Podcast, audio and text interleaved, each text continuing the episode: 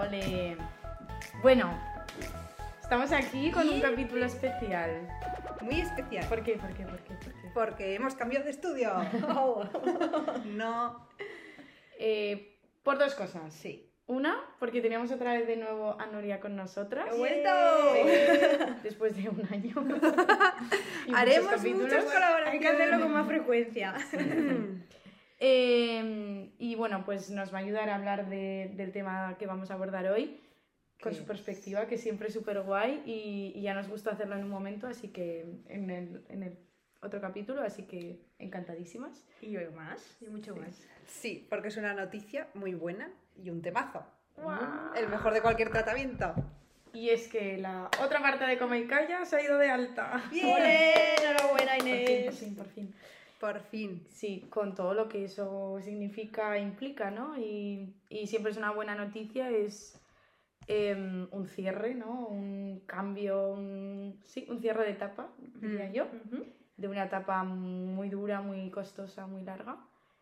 Eh, y sí, no es sé, hay que celebrarlo. Claro, es sí. como un reconocimiento sí. de. Sí que el alta no es simplemente ala, hasta luego, ¿no? Sino que hacéis una fiesta, vuestras compañeras os preparan todo Sí. una performance, siempre se le ocurra un montón, ¿no? Sí, sí. Y la tuya ha sido muy especial, Muy guay. muy bonita. Me hizo mucha ilusión y sí, obviamente pues tiraron del arte. Evidentemente. para, para hacer esa performance, pero fue, fue, muy, fue muy guay, muy emotiva.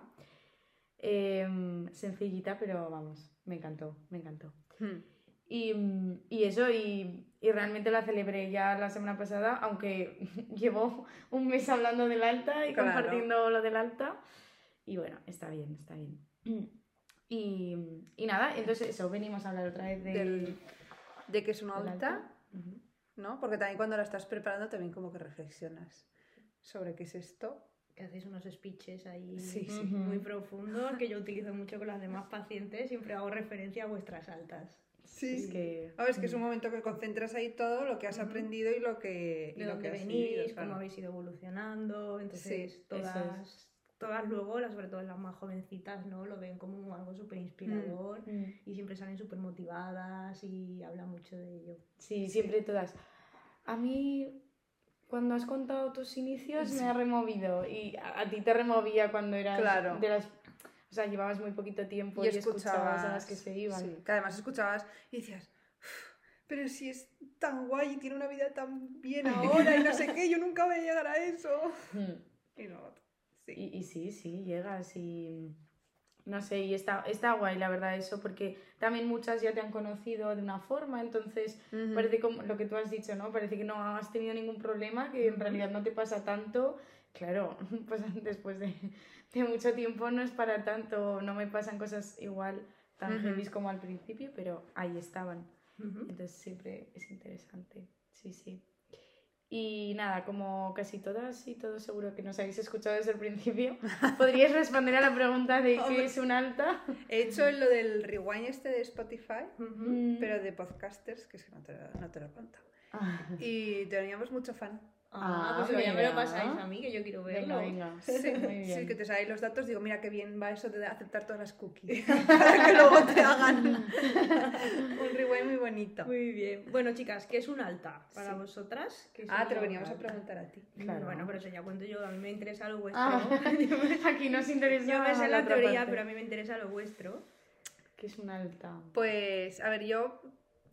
Claro, un alta es para nosotras algo que vives tú. Entonces es un momento mm, que en sí no, no marca nada, no pasa nada, porque tú ya vives desde hace ya tiempo Mm. que estás de alta.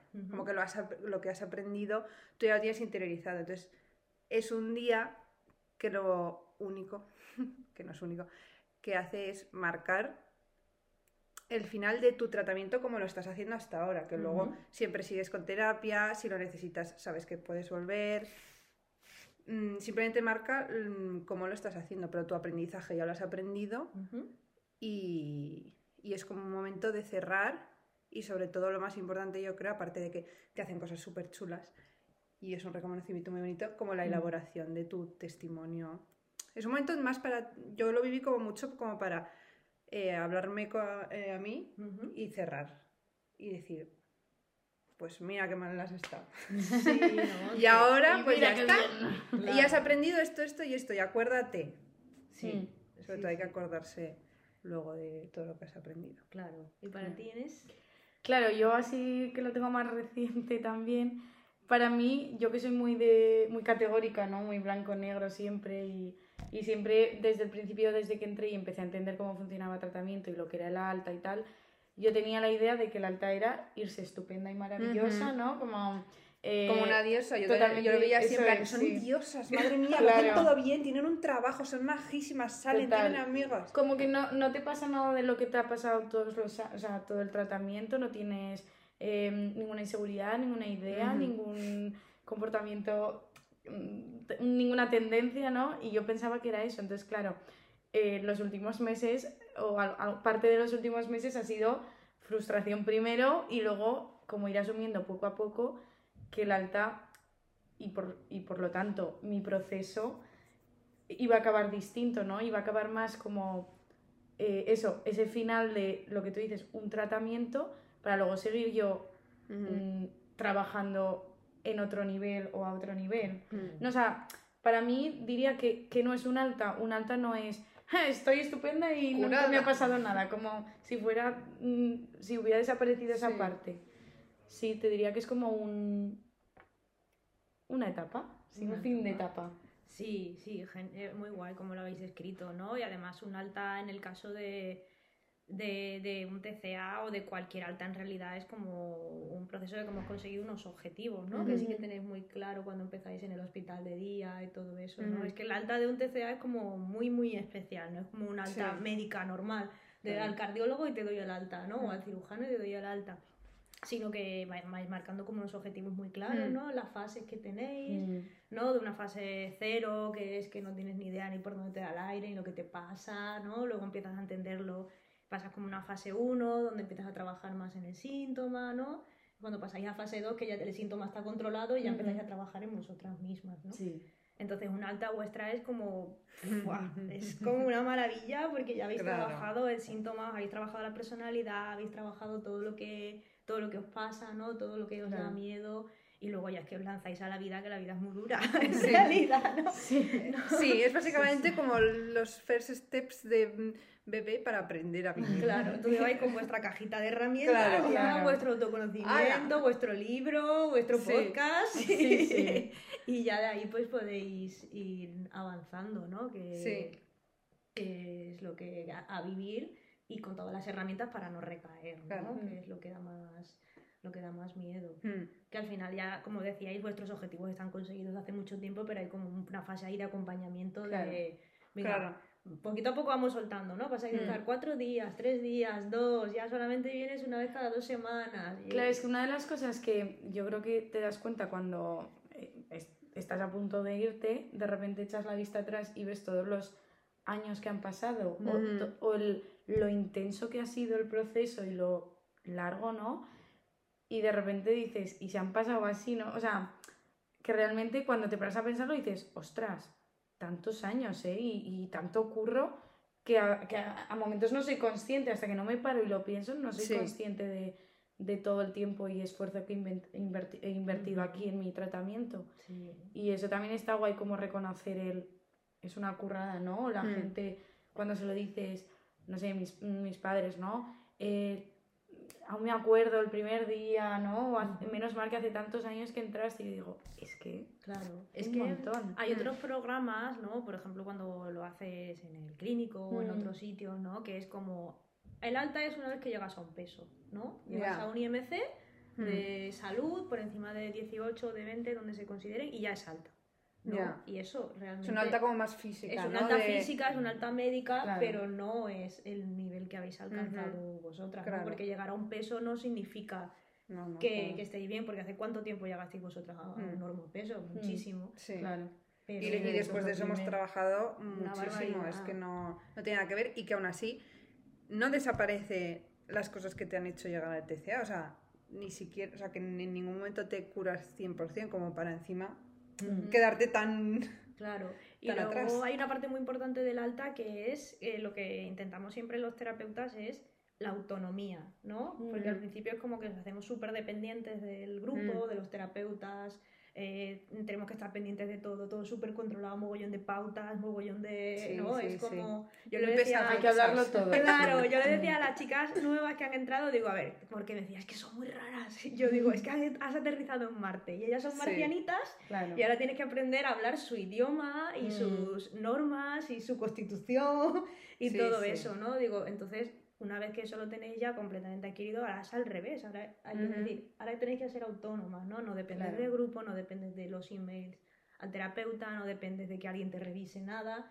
sino que, Sí, sí. que puedes andar sola, ¿no? Sí. no te hace falta nadie para, para seguir avanzando. Eso es, sí. Sí, pero eso siempre está, o sea, luego ya te acostumbras, pero las primeras veces es como, y si a partir de ahora ya me vuelvo loca y entonces lo vuelvo a hacer todo mal otra vez de repente, es como, te han dado autonomía porque lo sabes hacer, puedes es. hacerlo, pero es como al día siguiente ya, ay, Dios mío, lo voy a hacer fatal, necesito que alguien me diga todo el rato si lo estoy haciendo bien o no. Claro, Mm. y esa es otra parte. Entonces ¿no? por eso hay que, hay que ser poco a poco porque... Claro, pero yo creo que también lo guay de, lo, de haber hecho un tratamiento, ¿no? O, o, haber- o cuando pasas por un cualquier proceso terapéutico, es crear esa red que le llamamos siempre, ¿no? De, ta- tanto de compañeras como también, o esos pasos o esas herramientas, ¿no? Incluyen el cuándo y cómo pedir ayuda. Yo cuando entré, llevaba 5 o 6 años estando fatal y sin saber cómo gestionar todo eso y todo ese malestar y la enfermedad y todo. Entonces,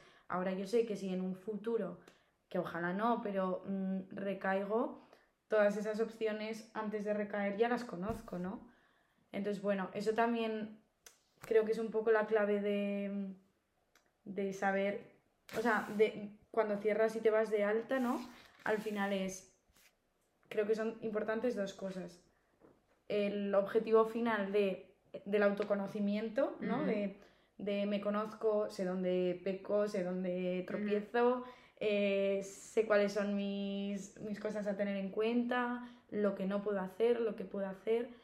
Em, y luego, pues eso, el, vale, antes de llegar al pozo, tengo ex compañeras, tengo un contacto, mi, ex, mi terapeuta que seguiré viendo mm, más frecuentemente o menos, pero sigue habiendo contacto, sé que está, sé que hay opción de ir al psicólogo, sé que hay, hay como muchas más opciones, ¿no? Ujú. Antes de, no sé, o incluso mi entorno está avisado, ¿no? Ahora Ujú. yo sé que mi familia eh, ve algo chungo y no se espera como se esperó porque conoce qué Claro. está pasando. Sí.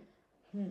Sí, es que vuestras familias también llevan un aprendizaje ¿verdad? Hombre, de sí. autoconocimiento y de ellos mismos y de trabajo Mm. familiar que también les hacen estar como muy al loro ¿no? Claro. Sí. todo lo que, Claro, claro. lo que pasa. Sí, el apoyo familiar es muy importante, que Ujú. cuesta, porque cuesta, pero que estén allí también es una suerte, porque eso Mm. están ahí. Es que, siempre sí, que se impliquen porque al principio también a ellos les pedimos como Sí. control absoluto de todas las comidas, Claro. lo que comen acompañadas, tal, Mm. no sé qué, y luego es como al revés, de hay que dejarles autonomía y la familia hace, no, pero, pero. ¿pero por qué? No, Sí, sí. de esto que son muy controladores más apegados, de tienes que dejarle salir sola, mi niña sola, no. Sí, sí. Sí. Sí, encima si te coincide con edad de, Ahora de que empiezan Claro, es. jovencitas, hay que trabajar con ellos también. Locura, Sí, locura. ¿no? Pero um, es que ha- hacemos dependiente a todo el mundo, entonces luego Mm. también, pues que. No, ahora ya no. Bueno, Claro. supongo que ellos también se han acostumbrado a, Mm, Claro, claro que sí. a claro estar todo el rato ahí. mm. ¿Qué os habéis conocido de vosotras? ¿Qué... Lo peor. Y lo Y bueno, lo ¿no? mejor. Y lo mejor. Que yo creo que no es. O sea, sí que es aprender, pero es como poner orden porque no sé, descubres cosas, pero tampoco. Porque al principio como que da mucho miedo en plan, ¿quién voy a ser después? Madre mía, voy a caigo mal. sí, sí, soy horrorosa. Y es como luego no eres una cosa mucho más diferente, probablemente eres un poco más alegre al principio.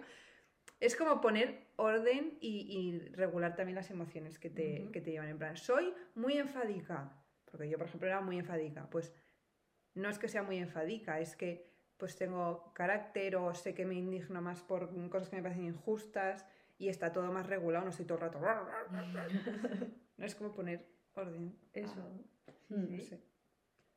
Sí, a ver, yo encima, de hecho, hacía referencia a esto en, en mi testimonio, ¿no? Porque una de las cosas que más me obsesionó al principio, cuando me empezaron a desmontar todo lo que yo es- hacía o era, ¿no? Pues mm, la exigencia tal, yo decía, eh, igual soy toda una mentira, ¿sabes? Y no, y, y ahora qué, quién voy a ser si, si dejo de ser exigente, si dejo de...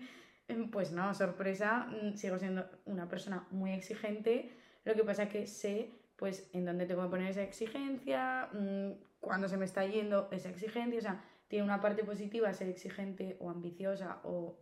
O ese motor, ¿no? Sí.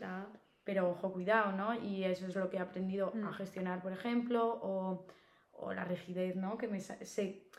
Y ya no me. de- a ver, a veces sí me sigo definiendo como soy rígida. Creo que es más. Ahora entiendo que es más una respuesta, ¿no? Ujú. Ante miedo, en Mm. sensación de descontrol, tal, pues me pongo yo ahí como. Venga, esta es la mejor forma Claro. de, de llegar a conseguir que no me desborde la situación. Mm, no sé, también sí que soy más emocional de lo que mm, me definía o mm, no sé, yo decía que tenía que ser fuerte y ser fuerte era como no demostrar ninguna vulnerabilidad, ¿no?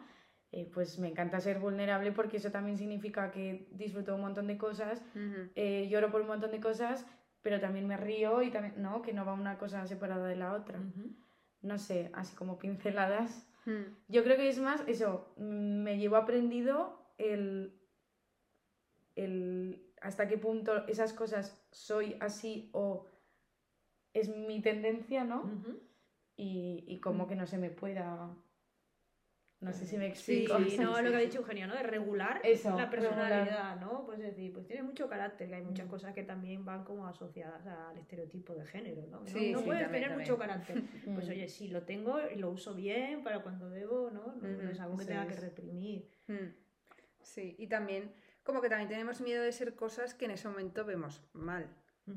¿no? Como es llamar demasiado la atención, ¿no? Un poco Sí. también hilado con eso. Y es como, eso no, porque eso es de, de tía que quiere llamar la atención, como algo malo, ¿no? Y luego igual sí que eres más extrovertida de lo que crees, pero ya no lo ves mal. Mm. Claro. Ya no lo, ya le has quitado mucha connotación negativa. Y simplemente es que probablemente te daba vergüenza llamar la atención. No que odiaras a las que llaman la atención. Claro. De cualquier manera, hablando alto o lo que sea, ¿no? Entonces también desmontas muchas... Sí, muchas distorsiones, ¿no? Sí. Bueno, nos montamos ahí unas películas. Claro, sí, sí. Porque están las distorsiones corporales, ¿no? claro. También asociadas a los TCA y luego las cognitivas, ¿no? De cómo interpretamos las cosas y cómo la mente nos engaña. Oye, tenéis que escuchar unas fantasías. De todo, de que todo, vamos. ¿no? Pero es muy enriquecedor, nosotros también aprendemos.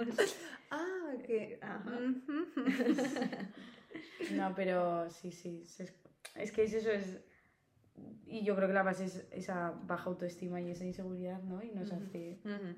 Hacer unos esquemas mentales que, bueno, no sé. Bueno, os vais sosteniendo. sea, Mm. al final, cuando se cae en un TCA, pues hay, hemos hablado otras veces, ¿no? De unas carencias, unos problemas de autoestima, que al final te Mm. vas haciendo esos esquemas para sostenerte. No los Ujú. haces para mm, fastidiarte la vida, los haces No, porque no. es la manera que tú encuentras de, Claro. de sobrevivir. Mm. Lo que pasa es que son unos esquemas disfuncionales.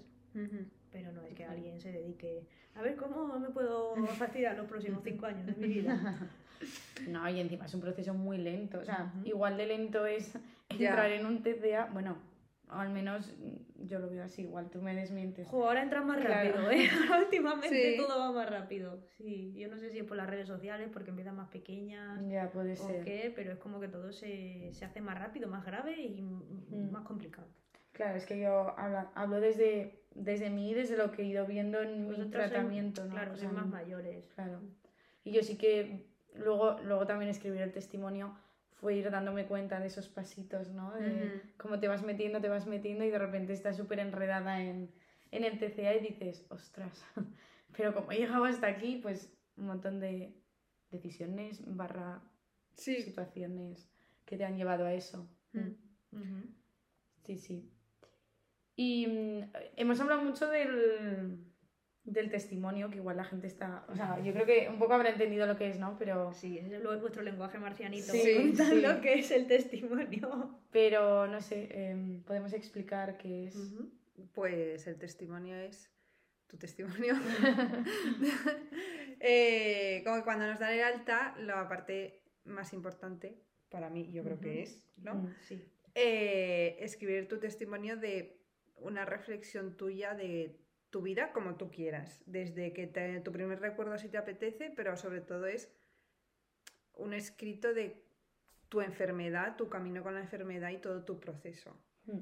Entonces, eh, pues claro, mm, hay quien empieza en X años, hay quien empieza más tarde, gente que lo hace de una manera, de otra, pero siempre es un relato de cómo has vivido una enfermedad, cómo has entendido lo que te ha pasado y qué has aprendido y hasta el día en, que te vas. Entonces. Sí que es verdad que escuchar el de compañeras es muy enriquecedor, pero luego cuando te toca a ti hacer el tuyo, hilas muchísimas cosas. Hombre. Que tú, que tú ya las sabes, pero lo, lo, lo haces y dices, ostras. Sí, porque nosotras lo hablábamos el otro día, que, mm, bueno, yo lo dije en el alto, que al final el haber hecho el podcast, eh, por Ujú. ejemplo, ¿no? Repasas Bueno. muchos temas que igual hace, hace mucho que no, no no revisabas, tocaba, tal.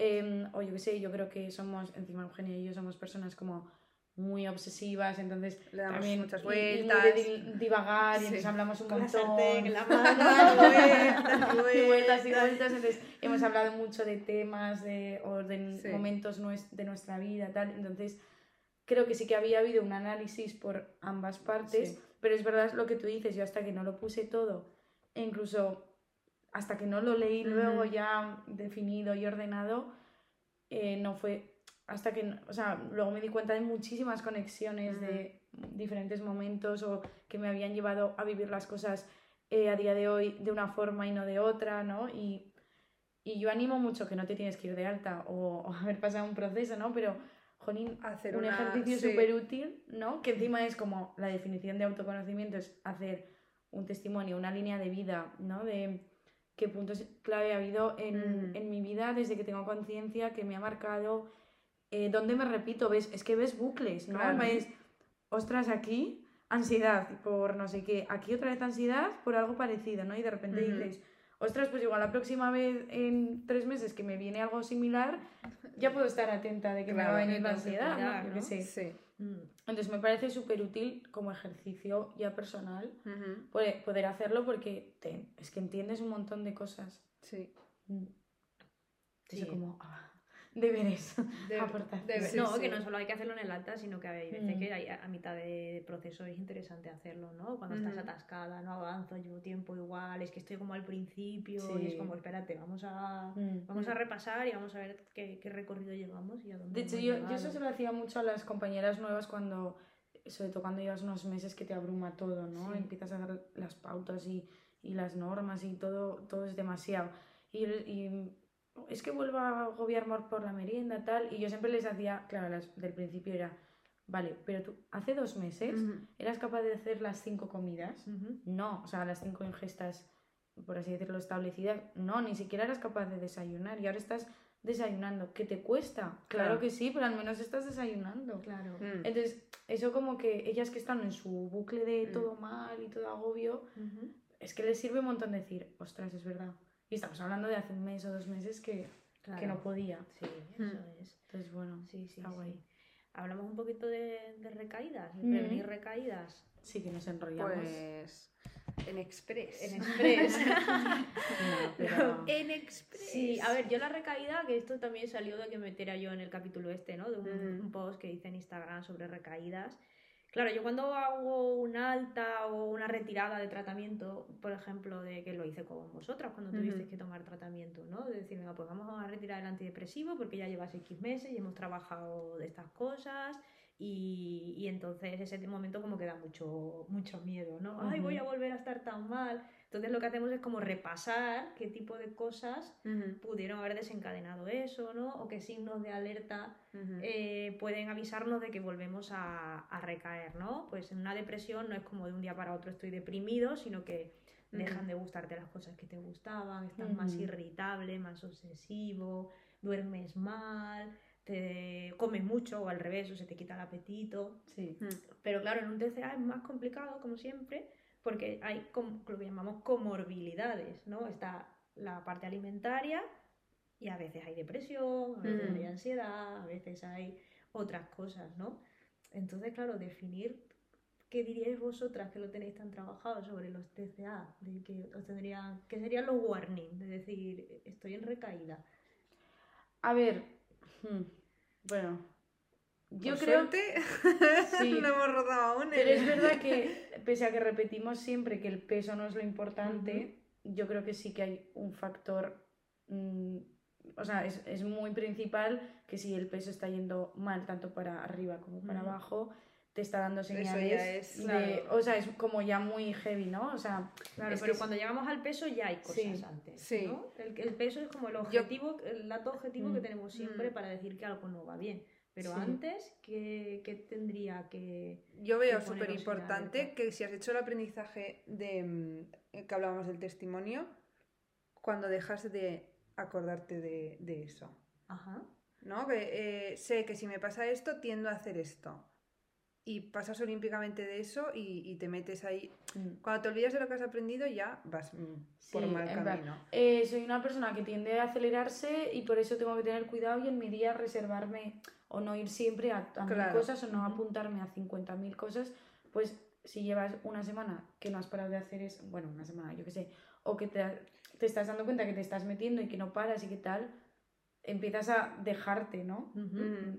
Pongo este Sí, ejemplo sí. como... Pero que enganchas con eso y Mm. luego estás muy acelerada y entonces dejas de comer las veces que tu cuerpo necesita comer. Y entonces mm, empiezas a estar de mal humor porque no estás durmiendo bien. Pero eso depende de cada, de cada uno. Por eso hablo de, de lo del autoconocimiento, que no es de repente estás en recaída. ¡Hala! Sí, eso es todo. ¡Hala, qué ha Por pasado! eso que hay que tener en cuenta... sí. Como que, o como confiarte demasiado. O sea, como que lo que te ha llevado a estar mal vive contigo. Entonces no puedes confiarte que no está allí. Tienes que estar siempre atenta. Entonces decir, no, yo ya, y venga, y si, ay, me puedo, y ya, bueno, el límite es ya, mm, voy a hacer un poquito de ejercicio así para... Compensar. Para, uf, para compensar. Ya, vamos, la alerta más, Claro. más grande, ¿no? También creo que, o sea, después de en tratamiento descubrir que hay gente más comunicativa, menos, o sea, o con más facilidad de compartir y tal, sí que creo que un, algo muy importante es dejar de compartir. Eso es una señal súper. sí. Porque aunque seas una persona que suele, conozcas a alguien y ya le estés contando cosas o no, si estás dejando de compartir, Sí. ¿qué te pasa? Que puede ser solo con una Sí, persona. hola, ¿eh? ¿qué tal? Y tú llevas siete días e- evitando la respuesta, Ahí ¿no? ya, me mm, parece, me parece alerta. Sería un signo de alerta. Mm. Sí. O sea, yo creo que así es lo que marcaría que todo está yendo regu. Mm, ¿Cómo vamos? Pues un minuto. Un minuto, pues venga chicas, a cerrar. En resumen, ¿tú qué dirías? Yo, o sea, creo que lo habéis descrito genial, ¿no? Eh, sería como un poco asociado también al, al malestar, ¿no? A no hacerle caso al malestar, a no hacerle caso a, a lo que me viene bien o lo que me Mm. viene mal, ¿no? Que, o- que eso sí que tendríamos que estar, tendría que estar alerta o al cambios de humor, cambios de ánimo, cambios de lo más visceral, ¿no? Que es el sueño, la comida, que de repente como con más, más voracidad, ¿no? O tengo, se me cierra el estómago y, y no como no porque no quiera, sino porque, porque no me permite Sí. el cuerpo, yo creo que también son señales que Sí, tienen que de decir, estar- de parar, que igual solo tienes que pararte, reubicarte, qué me pasa, qué me está pasando estos días, estas semanas, estos meses, que igual es una etapa Ujú. como muy estresante, y volver otra vez. Compartir, y ya compartir está. Y, y- una terapia, un claro. día de sesión, de decir, venga, vamos a ubicar cosas que esto se me está Claro. Vale, a raíz de lo que has dicho, mm, me parece importante como eh, si te ves ahí en esas, y me parece una imagen muy bonita, como si te ves en, en que estás eh, cediendo a lo que no tendrías que ceder, eh, saltándote muchas cosas importantes para, estar, para tu bienestar, que no lo veas como con ese miedo de, o ese prejuicio o juicio a ti misma de no he sido capaz, no he podido, porque yo, por ejemplo, a eso siempre he tenido mucho miedo, ¿no? A cuando fallaba, cuando fallaba, cuando volvía a caer en lo mismo, tal, y me he machacado un montón y creo a veces que somos muy duras, ¿no? Y es que es que no tenías, o sea, ojalá puedas sola, pero no tienes por qué No poder sola, quiero decir, claro. que igual que una persona le puede pasar mal un momento de su vida y pues se le notan unas cosas, a ti se te puede notar en esto, ¿no? Entonces, yo creo que ahí sí que estaría guay que en vez de en esos momentos ver como el enemigo o el monstruo que decía Eugenia ayer en su texto, ¿no? En plan, eh, como eso, un súper enemigo, decir, bueno, no, que es que esto ya lo conozco. Claro. No, que ahora es feo, que ahora está mal, que ahora no lo quiero, pero, pero que al final sigue siendo parte de, de mí, de mí misma, de lo que me pasa. Venga, voy a por ello, ¿no? Lo voy a poner, poner otra vez aquí, lo vamos a controlar. Claro, sí. Y sobre Mm. todo yo creo que hay momentos clave, ¿no? En la vida que eso puede volver a resurgir, Ujú. ¿no? Pues a lo mejor cuando se tienen hijos, yo creo que los Mm. hijos despiertan, despiertan cosas, ¿no? Y pueden aparecer miedos, y pueden Mm. aparecer que te, que te dejes de cuidar y que... Entonces yo creo que esos son momentos en los que, lo que cualquier persona... Especial Mm. cualquier atención persona a, haya a tenido tus cosas. una- un trastorno mental o no, eh, Sí. tiene que estar atento especialmente al autocuidado, ¿no? Mm. O momentos de más estrés, una enfermedad de un familiar, Mm, cualquier sí. cosa es como, "Uf, tengo que cuidarme, ¿no? Todo el rato tengo que cuidarme. Sí. Sí, yo creo que es más, y es que creo que es más fácil, cuidarse día a día que luego levantar la manita cuando ya estás mal, porque entonces no levantamos la manita. Claro. Cuando Mm. ya estás ahí mal, mm, ya no decimos, ay, me encuentro mal. Otra vez hasta el pozo para luego. Claro. Entonces, yo prefiero todos los días tener cuidado que no dejarme llevar y ya, porque es que es eso, cuando luego Sí, estás mal, no pides ayuda. Que si te cuidas de base, luego viene algo heavy y, Y lo sabes. está, y pide, dices, claro. Vale, lo estoy pasando fatal y me ha afectado, pero tengo aún ese, mm, esa, esa base buena, ¿no? De, Sí, que están muy trabajadas. O sea, eso Mm. creo que lo decías tú en tu alta, que decía que casi, casi agradezco haber tenido un Ah, sí, TCA. sí. Jolín, hija, porque me pasó leyendo el testimonio y digo, pues hija mía, de verdad, con, No, tu, pero... con tu falta de autoestima, tus pocas habilidades, todo esto, pues por lo menos te ha servido para espabilar, porque Claro. es que la pobre Eugenia de antes, es que digo, "Ay, Sí, no, pero eso es una frase que yo lo he dicho muchas veces cuando veo a familias al principio, ¿no? Que están súper asustados y no saben qué va a pasar y al final yo esa- frase se las digo mucho, ¿no? Y digo, es que de aquí no va a salir solamente una niña que pese X kilos o que tenga un Ujú. IMC de 20. Es que de aquí va a salir una mujer formada, preparada, con autoconocimiento, con unas herramientas que no tiene la mayoría de la población. Claro, claro. general. Por eso lo O digo, sea- que digo, mm, jolín, el poder hablar, el poder decir esto no me parece bien, sobre todo en, en mí, ¿no? Eh, eso gracias, es gracias a terapia.